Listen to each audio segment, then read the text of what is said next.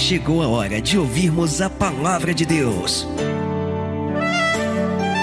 Momento da palavra. Momento da palavra.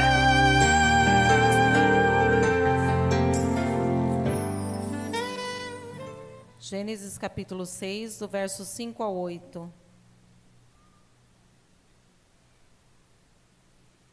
Viu o Senhor que era grande a maldade do homem na terra, e que toda a imaginação dos pensamentos de seu coração era má continuamente.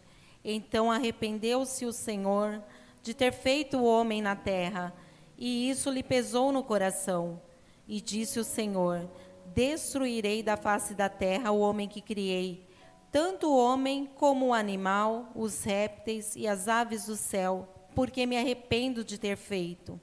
Noé, porém, achou graça aos olhos do Senhor. Então, assim, de toda a terra, Deus viu Noé e diz que ele era um homem justo, temente a Deus. E Deus, por causa dele, não destruiu tudo, né? Preservou a família dele, pediu para que ele construísse a arca, salvou a família dele, pediu que ele ainda pregasse, né? aos outros que pudessem ganhar, mas todo mundo achou que era loucura aquilo que Noé falava. Um dilúvio vinha na terra, né? não se via chuva. E não acreditaram, não deram crédito no que Noé estava falando. Então, somente a sua família foi preservada e alguns animais que o Senhor pediu para ele colocar na, na arca. Mas, irmãos, daí em diante, se a gente for estar tá lendo a Bíblia, vocês vão ver que houve sucessões de pecados daí em diante. De geração em geração. E até hoje, quem sou eu, Elisângela, para falar que não tenho pecado? Quem sois vós para falar que não tem pecado? Todos nós somos pecadores. Todos nós. E aí a Bíblia tem uma passagem que diz assim, ó: "Porque todos pecaram e destituídos estão da glória de Deus." O pecado nos separa de Deus de verdade, irmãos. Não devemos brincar com ele precisamos prosseguir tentando melhorar a cada dia, a cada segundo do nosso viver. Deus usa homem para trazer Deus usa homens para trazer homens novamente para si, para Deus. E a Bíblia relata que Abraão, Moisés, alguns reis, alguns profetas, Deus instituiu na terra para que pudesse, pudesse trazer o homem de volta, voltar a ter a relação com Deus mas sabemos que não aconteceu da maneira como Deus gostaria. E diz assim que a, na Bíblia diz assim que o homem novamente, inúmeras vezes, ele volta, olha para trás e acaba cometendo pecado novamente. Só que Deus teve um novo plano de resgate para nossas vidas, o melhor plano de todos. Jesus ouvindo lá do céu tudo isso que o Senhor estava fazendo para resgatar o nosso relacionamento, ele se apresenta a Deus e diz assim: Eu vou descer, eu vou pagar o preço para estabelecer a nova aliança. João 1 diz assim: João 1, no princípio era Verbo, e o Verbo estava com Deus. Então a gente entende que Jesus já estava lá, mas ele se fez carne, se fez homem, veio por mim e por você. O plano começa a acontecer quando o anjo Gabriel visita Maria e dá a notícia para ela que ela seria mãe do filho de Deus. E ela diz assim, o anjo diz assim para ela: "Seja graciada, bendita entre as mulheres, vai nascer de ti um que vai ser grande". Isso está registrado em Mateus 1:18, irmãos. E Maria ela se colocou à disposição. Ela falou: "Eis-me aqui, cumpra em mim a tua vontade". E eu e você, estamos falando para o Senhor: "Eis-me aqui, cumpra em mim a tua vontade". Que nós possamos nessa noite falar isso para o nosso Senhor e o nosso Salvador. Nasce o Salvador. João 1,14 diz assim: E o Verbo se fez carne e habitou entre nós. E aí começa a contar a história de Jesus. E eu tirei só algumas coisinhas que nos faz lembrar de como ele já era diferente depois que nasceu e habitou entre nós.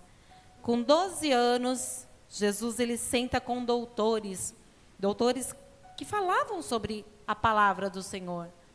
E ele começa como se fosse dar uma aula para esses doutores. E ele apenas com 12 anos. Ele fala tanto que atrai a atenção desses doutores. Ele começa a pregar em vários lugares, atraindo multidões, ensinando curando, libertando, mas aí também começam as perseguições sobre a vida dele. Pessoas que tentam é, pegar Jesus em algumas atitudes, a ponto de querer levá-lo para uma crucificação. E aí a parte da crucificação eu creio que todos nós já conhecemos. E aí eu volto a trazer um texto que eu já li uma vez, eu acho que numa live, e eu trouxe para ler para vocês, para que vocês reflitam que o que o Senhor Jesus passou por mim e por você não foi meramente uma morte de cruz simples, porque a morte de cruz já existia antes de Jesus. Jesus não foi o primeiro a ser crucificado. Mas por que, que a morte dele repercutiu em toda a história? Vocês vão entender um pouquinho. Aos 33 anos de idade, Jesus ele foi condenado à morte. No momento, a crucificação foi a pior morte, porque só os piores criminosos foram condenados a serem crucificados. No entanto, foi ainda mais terrível para Jesus. Diferente de outros criminosos, Jesus ele deveria ser pregado à cruz por mãos e pés. Cada prego tinha cerca de 6 a 8 polegadas, que seria mais ou menos de 15 a 20 centímetros, irmãos, de comprimento. Os pregos foram incorporados na munheca dele, não em suas palmas, como é comumente retratado. Tem um tendão, um tendão na munheca que se estende até o ombro, e os guardas romanos sabiam disso que quando os pregos estavam sendo cravados na, na munheca, o tendão se quebraria, forçando Jesus a usar as costelas para sustentar-se, para que ele pudesse respirar. Seus dois pés foram cravados juntos. Foi assim que ele foi forçado a apoiar-se num único prego que amarrava aos pés da cruz. Jesus não conseguiu apoiar em suas pernas pela dor então foi forçado a alternar entre arquear as suas costas e usar as suas pernas, só para continuar o seu respirar. Imaginem a luta, a dor, o sofrimento e a coragem com que ele suportou. Jesus suportou essa realidade por mais de três horas. Sim, mais de três horas. Você imagina que tipo de sofrimento é esse? E aí eu paro aqui um pouquinho. Quem já se machucou? fisicamente falando. Ralou um joelho, furou um pé, quebrou um braço. Dói, não dói? Agora imagina, a gente não passou um terço do que esse Jesus passou por mim e por você. Imagine a dor que ele sentiu durante três horas, por mais de três horas, segundo afirma aqui historiadores. Alguns minutos antes dele morrer, Jesus ele parou de sangrar simplesmente porque já estava jorrando água em suas feridas. De imagens comuns, vemos feridas em suas mãos, pés e até a ferida da lança do lado. Mas não nos damos conta que suas feridas, na verdade, foram feitas em seu corpo por um martelo dirigidos, unhas grandes que, que, furaram os seus pulsos, os pés que sobrepõem um prego, mesmo grande, mesmo grande martelado através dos arcos, guardas romanos perfurando o seu lado com uma lança. Mas antes dos pregos e das lanças, Jesus ele foi açoitado. Vocês já assistiram aquele filme A Paixão, de, Cristo? Irmãos, na parte que começa o sofrimento deles, eu não consigo nem olhar. Não consigo nem olhar. De ver lá que nas pontas daqueles é, chicotes haviam ferros que cravavam em suas costas, arrancavam a sua pele, arrancavam o seu couro. Você consegue imaginar que dor terrível foi essa? E eu estou falando isso por quê? Porque às vezes quando a gente vem para o culto de ceia, onde fala trazei a memória, né? O sacrifício dele, e a gente não, não lembra mais. É como se fosse normal, é comum, se tornou rotineiro. Uma coisa que não pode se tornar rotina. Quando a gente vem aqui, a gente tem que trazer, irmãos, o peso, o peso do sacrifício que ele fez por mim e por você. Não foi fácil. Continuando aqui. Ele foi açoitado, ele foi cuspido, as chicotadas foram tão severas que rasgaram a carne do seu corpo. A surra foi tão horrível que ele recebeu em seu que ele recebeu no seu rosto que arrancaram-lhe a barba a coroa de espinho embutida profundamente no seu couro cabeludo. A maioria dos homens não teria sobrevivido a essa tortura, Ele não tinha mais sangue para sangrar, só a água jorrando de suas feridas. O corpo de um adulto tem cerca de 4 litros e meio de sangue. E ele jorrou seus 4 litros e meio de sangue. Ele tinha três pregos cravados nos seus membros, uma coroa de espinhos sobre a sua cabeça, e além disso, um soldado romano que enfiou uma lança do seu lado. Tudo isso sem mencionar a humilhação que ele sofreu, depois de levar a cruz de quase 30 quilos por quase dois quilômetros, enquanto a multidão cuspia em seu rosto e lançavam pedras. E aí tem um hino que fala assim: Sim, eu amo a mensagem da cruz. Eu falo por mim, Elisângela, eu amo a mensagem da cruz.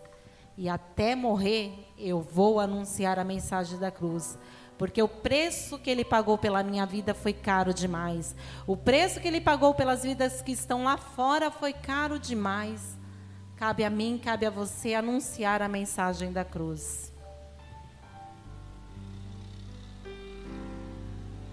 O de cruz se erigiu, dela um dia fugiu, com emblemas de vergonha e dor. Mas contempla esta cruz, porque nela deu a vida por mim.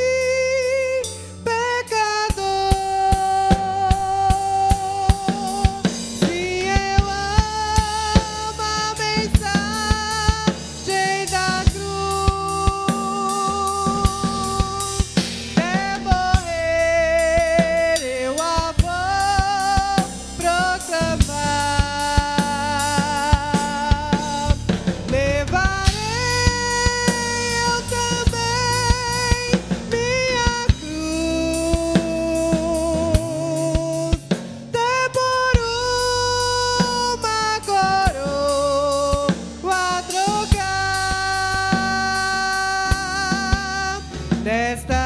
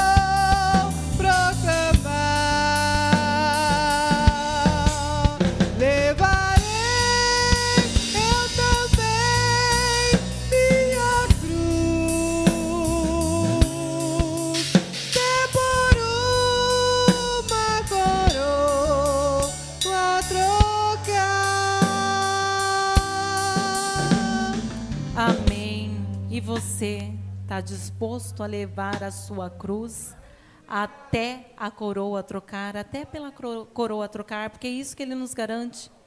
Irmãos, em Isaías 53, verso 5, diz assim, ó, que ele foi ferido por causa das nossas transgressões e esmagado por causa das nossas iniquidades. O castigo que nos traz a paz estava sobre ele, e pelas suas pisaduras fomos sarados. Todos nós andávamos desgarrados como ovelhas, como cada um se desviava pelo seu caminho, mas o Senhor fez cair sobre ele a iniquidade de todos nós. Ele foi oprimido e afligido, mas ele não abriu a boca. Como um cordeiro que é levado ao matadouro, e como a ovelha que é muda perante os seus tosqueadores, assim ele não abriu a sua boca. Pela opressão e pelo juízo, ele foi arrebatado. E quem dentre os que da, su, da sua geração considerou ele fora cortado da terra dos viventes? ferido por causa das das transgressões do, do meu povo. Foi pela minha transgressão, foi pela sua transgressão, foi pelo meu pecado, foi pelo seu pecado que ele teve que passar por aquela cruz. E ele sabia o que ele ia passar. A Bíblia fala que na última oração que Jesus fez, ele pediu ao Senhor: Pai, se for possível, passa de mim esse cálice. Ele sabia a dor que ele ia suportar, mas ele não desistiu. Ele falou: Mas que seja feita a tua vontade. Irmãos, ele assumiu um compromisso pela minha vida e pela sua vida. Aquela cruz não era para ele, ele não tinha pecado algum. Aquela cruz era para mim, aquela cruz era para você. Aqueles chicotes era para mim, aqueles chicotes era para você. E ele preferiu assumir toda essa dor para que hoje eu e você pudéssemos estar aqui. Para que hoje eu e você pudéssemos viver o tempo da graça. Gente, o significado da cruz: humilhação. A verdadeira cruz é um objeto de tortura, castigo, sacrifício. Na cruz, a pessoa que é crucificado, ele é humilhado publicamente, sofre dores terríveis até a morte. O objetivo da cruz foi envergonhar o condenado. Jesus pagou essa vergonha por mim e por você, porque ele não tinha motivos para estar lá, ele não tinha motivos para ser envergonhado. Em Mateus 16, 24, está assim: Então disse Jesus aos seus discípulos: Se alguém quer vir após mim, negue-se a si mesmo, tome a sua cruz e siga-me. Esse é um exemplo que nós devemos seguir. Se nós queremos viver lá na glória, num céu, onde não vai ter mais choro, onde não vai ter mais tristeza, não haverá nada, irmãos, que nós façamos aqui nessa terra, precisamos, por enquanto, estar levando a nossa cruz, carregando e seguindo a Ele. Mas a nossa cruz não tem nem comparação com o que foi a cruz de Jesus. O significado na cruz é confissão, é arrependimento, é renúncia é reconhecer os nossos pecados diante do Senhor, é confessar os nossos pecados diante dele, pedir para que ele nos, nos perdoe. Em Provérbios 28, 13 diz assim: O que encobre as suas transgressões nunca prosperará, mas o que confessa e deixa alcançará misericórdia. Lucas 9, 23. E disse Jesus: se, se alguém quiser me seguir, renuncie a si mesmo, tome a sua cruz de cada dia e siga-me. Olha o segredo para a gente obter o perdão do Senhor. Ele já nos perdoou quando ele foi, foi submetido à, cru, à crucificação, mas ele pede que eu e você nos analise, a cada um a si mesmo, examinai a si mesmo, confessa seu pecado. E é, é se arrepender, confessar e deixar, é procurar viver a cada minuto melhor. Se hoje eu estou bem, se hoje eu acho, ah, hoje eu, meu dia foi bem, eu acho que eu não cometi pecado algum. Amanhã eu vou tentar melhorar. Depois de amanhã eu tento mais um pouquinho. O significado da cruz também é o perdão, a reconciliação. Jesus declarou na cruz o perdão, não somente para os soldados que estavam ali, mas ali ele falou para os próprios soldados, né? Falou, pai, perdoa, eles não sabem o que fazem. Agora imagine você sendo ofendido, machucado, e você oferecer perdão. E ele ofereceu perdão não somente para aqueles soldados, ele ofereceu perdão para mim e para você, porque aquela cruz fala 30 quilos. 30 quilos falando da matéria, da madeira. Mas os nossos pecados foram muito mais pesados. Podem ter certeza disso. E aí ele perdoou a cada pecado. Ele já sabia o que eu e você estaríamos fazendo até o dia da nossa morte. Ele já sabe o que nós vamos fazer. Mas mesmo assim, ele resolveu fazer o sacrifício pela minha vida e pela tua, perdoando os nossos pecados. E quando nós temos alguém ao nosso redor que nos fere com palavra, nos ofende, estamos dispostos a perdoar, seguir o exemplo de Jesus? Vamos começar a refletir nisso, irmãos. Jesus ele tem que ser o nosso exemplo. E o exemplo em tudo. Temos que andar com ele. É como a nossa pastora falava, nós somos pequenos cristos e temos que imitar ao Senhor e fazer o que ele faz. Então, se por acaso hoje você ainda está com o coração apertado, magoado com alguém, chateado com alguma coisa, libere o seu perdão. Antes de participar da ceia do Senhor, libere o perdão. E você vai ver como sua vida vai melhorar depois disso também. Jesus, ele venceu a cruz, ele venceu a morte. O significado da cruz é restituição, é recompensa na eternidade. Em Apocalipse 2:10 diz assim, ó: Ser fiel até a morte e dar-te-ei a coroa da vida. Ao que vencer não sofrerá dano da segunda morte. Jesus ele teve que suportar toda essa experiência, irmãos, para que o plano de Deus fosse completado. Qual que é o plano de Deus? Para que eu e você herde os céus. Vamos herdar esse céu, irmãos. Ele prometeu que estaria indo lá preparar lugar para mim e para você. Só que para a gente conseguir chegar até lá, a nossa vida tem que estar tá andando no trilho, no caminho certo. E a Bíblia fala que o caminho é estreito, é apertado, mas ela também fala assim, que Jesus, ele sofreu aflições, mas ele venceu o mundo. Nós podemos vencer. Nós temos ele ao nosso lado para nos levar e nos amparar. Jesus, ele foi o plano melhor. Ele foi a nossa nova aliança com Deus. E aquilo que eu falei no começo da ministração, que o pecado traz a separação entre nós e Deus, Jesus ele veio para nos unir novamente. Graças a Ele eu tenho agora o, o, o direito de me, dobrar os meus joelhos e falar com o Pai diretamente, sem precisar de intermediários. Você tem acesso de dobrar o seu joelho e falar com o Senhor em pensamento. Onde você está, o Senhor Jesus está caminhando do seu lado, está te orientando, está guiando. Tudo isso por causa do sacrifício que ele fez na cruz. O nome dele é lindo, o nome dele é maravilhoso. E depois que ele morreu, irmãos, lá naquela cruz, diz que o véu que tinha lá no templo se rasgou de alto a baixo. Era o véu que separava, né? Tinha um sacerdote para levar o sacrifício para oferecer a Deus, porque o homem não podia chegar até lá depois daquele véu. E aquele véu se rasgou para que eu e você tivéssemos acesso. à morte, irmão, no terceiro dia ele viveu, ele ressurgiu. É isso que a gente está fazendo hoje. Trazendo à memória o sacrifício, mas o principal, trazendo à memória que ele não mais está na cruz. Ele não mais está na cruz. Ele está vivo. Você crê nisso?